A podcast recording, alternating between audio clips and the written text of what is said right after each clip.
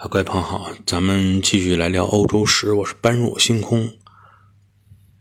上一集呢，咱们说到，大家都看过《权力游戏》，那么在里边的北方幽灵，实际上它的原型就是依照当时战争中的来自北方的日耳曼人来刻画出来的。日耳曼民族当时从北方崛起，依靠渔猎。所以实际上，他们的战斗力要比那些依靠种植业、依靠畜牧业的民族，比如说凯尔特人，要强得多。想象一下也能知道，在丛林中要设陷阱，要围捕野兽，啊，在河边、在海边拿着鱼叉要去叉鱼。想想这样每天的训练，真到打仗的过程中，比那些每天种种田、种种稻子。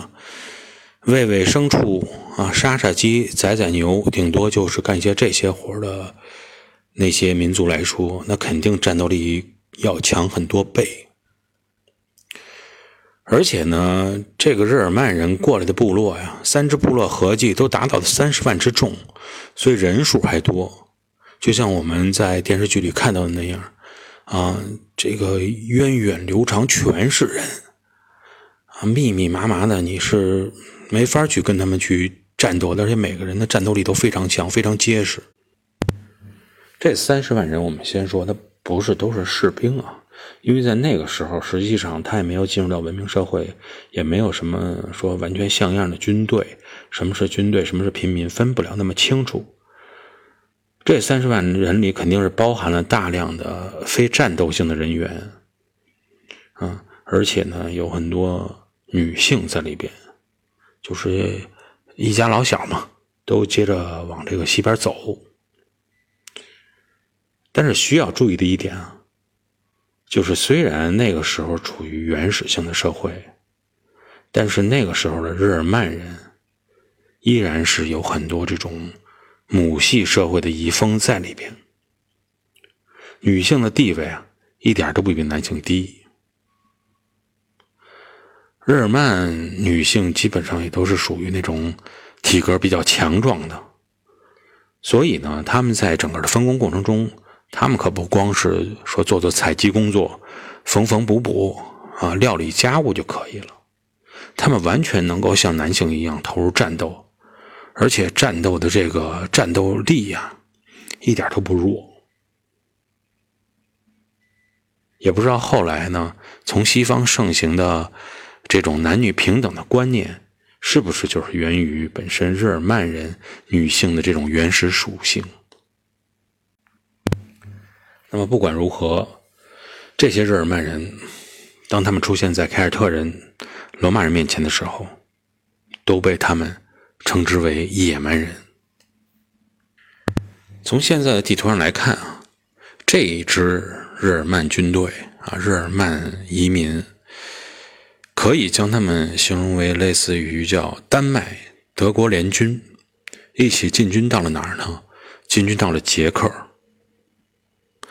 征服了捷克以后，他们要沿着易北河谷继续向南行进。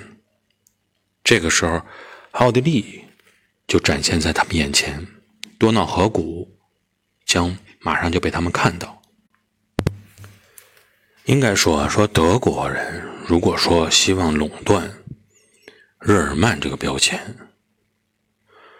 最起码奥地利人是不同意的。那么，我们先从奥地利这个国家说起，先从奥地利这个国家我们熟悉的一些人来说起。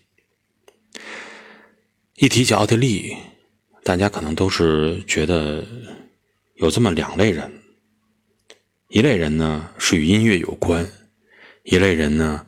是与政治有关，与音乐有关的呢，包括著名的莫扎特、舒伯特、施特劳斯啊，都是我们耳熟能详的音乐家。这些音乐家都是奥地利人。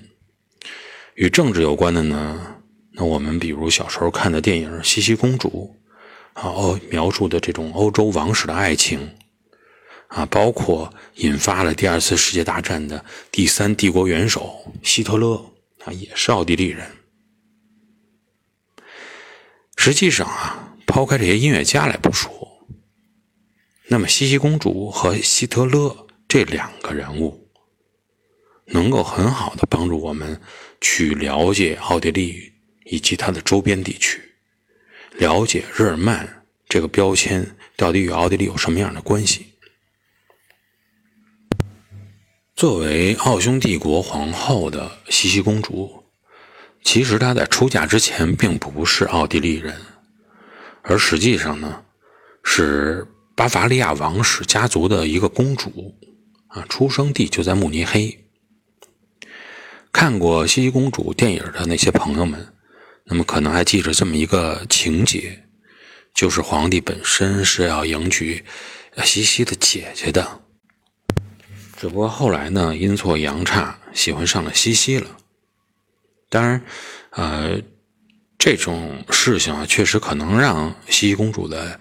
娘家呀，感到有点难堪，但是呢，不管怎么样，就是换了个女主角而已嘛。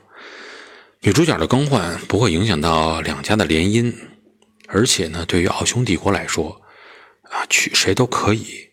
他们的目的只是说，一定要迎娶一位来自巴伐利亚王室的公主而已。那么，我们说奥地利和巴伐利亚之间又是什么样的关系呢？实际上，找到他们两个地方之间的联系啊，那么依然要从一条河说起，就是多瑙河。展开地图，我们会发现，奥地利境内的多瑙河是分为两部分的。西边那部分，它是与德国相连，与德国的高地区相连，所以它是属于巴伐利亚高原的最东边。而东边那部分呢？则是与多瑙河中游平原融为一体，形成了一个低地区。啊，西边高，东边低，而位于它们的连接处西北角的有这么一个平原，就是著名的维也纳盆地。维也纳盆地呀，因为奥地利的首都维也纳在这块儿，所以呢，现在命名的叫做维也纳盆地。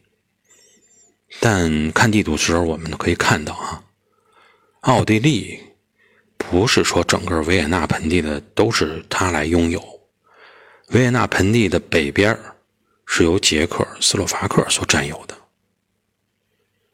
那么多瑙河干流两侧的核心的这片地地，它是属于奥地利的。所以呢，在奥地利整个的这种内部对地区的来叫法上来看呢，称这块。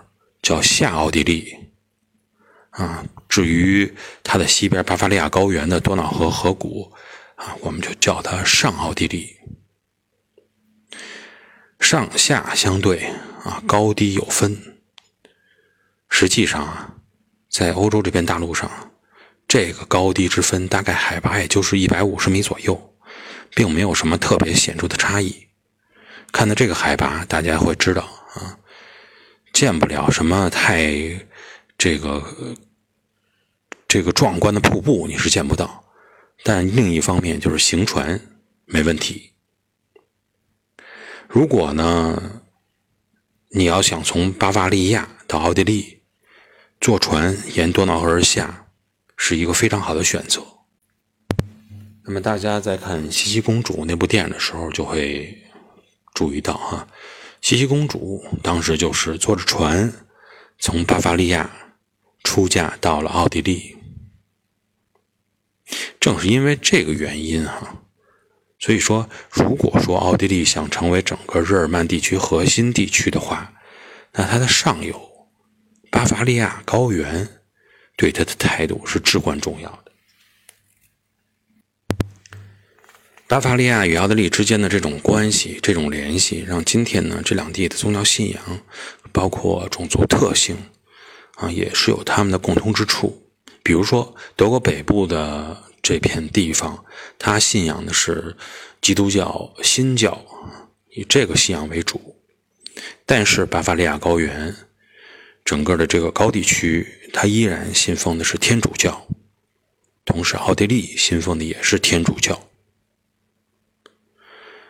所以啊，我们在看欧洲史的时候，那么有些时候朋友觉得乱啊，有些时候觉得复杂。那么我们就是要从它的地理方面入手，以地理为基础，看看他们是怎么样连接，怎么样作为纽带，又是如何能够独立，能够能够。所以我们在看这些东西的时候，就是感觉，啊，你从地理方面入手，了解它的历史，你才能发现，啊，不论它这块的民族是什么样，实际上包括他们的民族信仰文化。啊，包括后期的发展都是相连的，都是有它内部紧密的呃历史渊源在里边。好，今天呢，我们跟大家先聊到这里。啊，下期节目我们继续来看，究竟日耳曼民族是怎么样来发展起来的。感谢各位的收听，再见。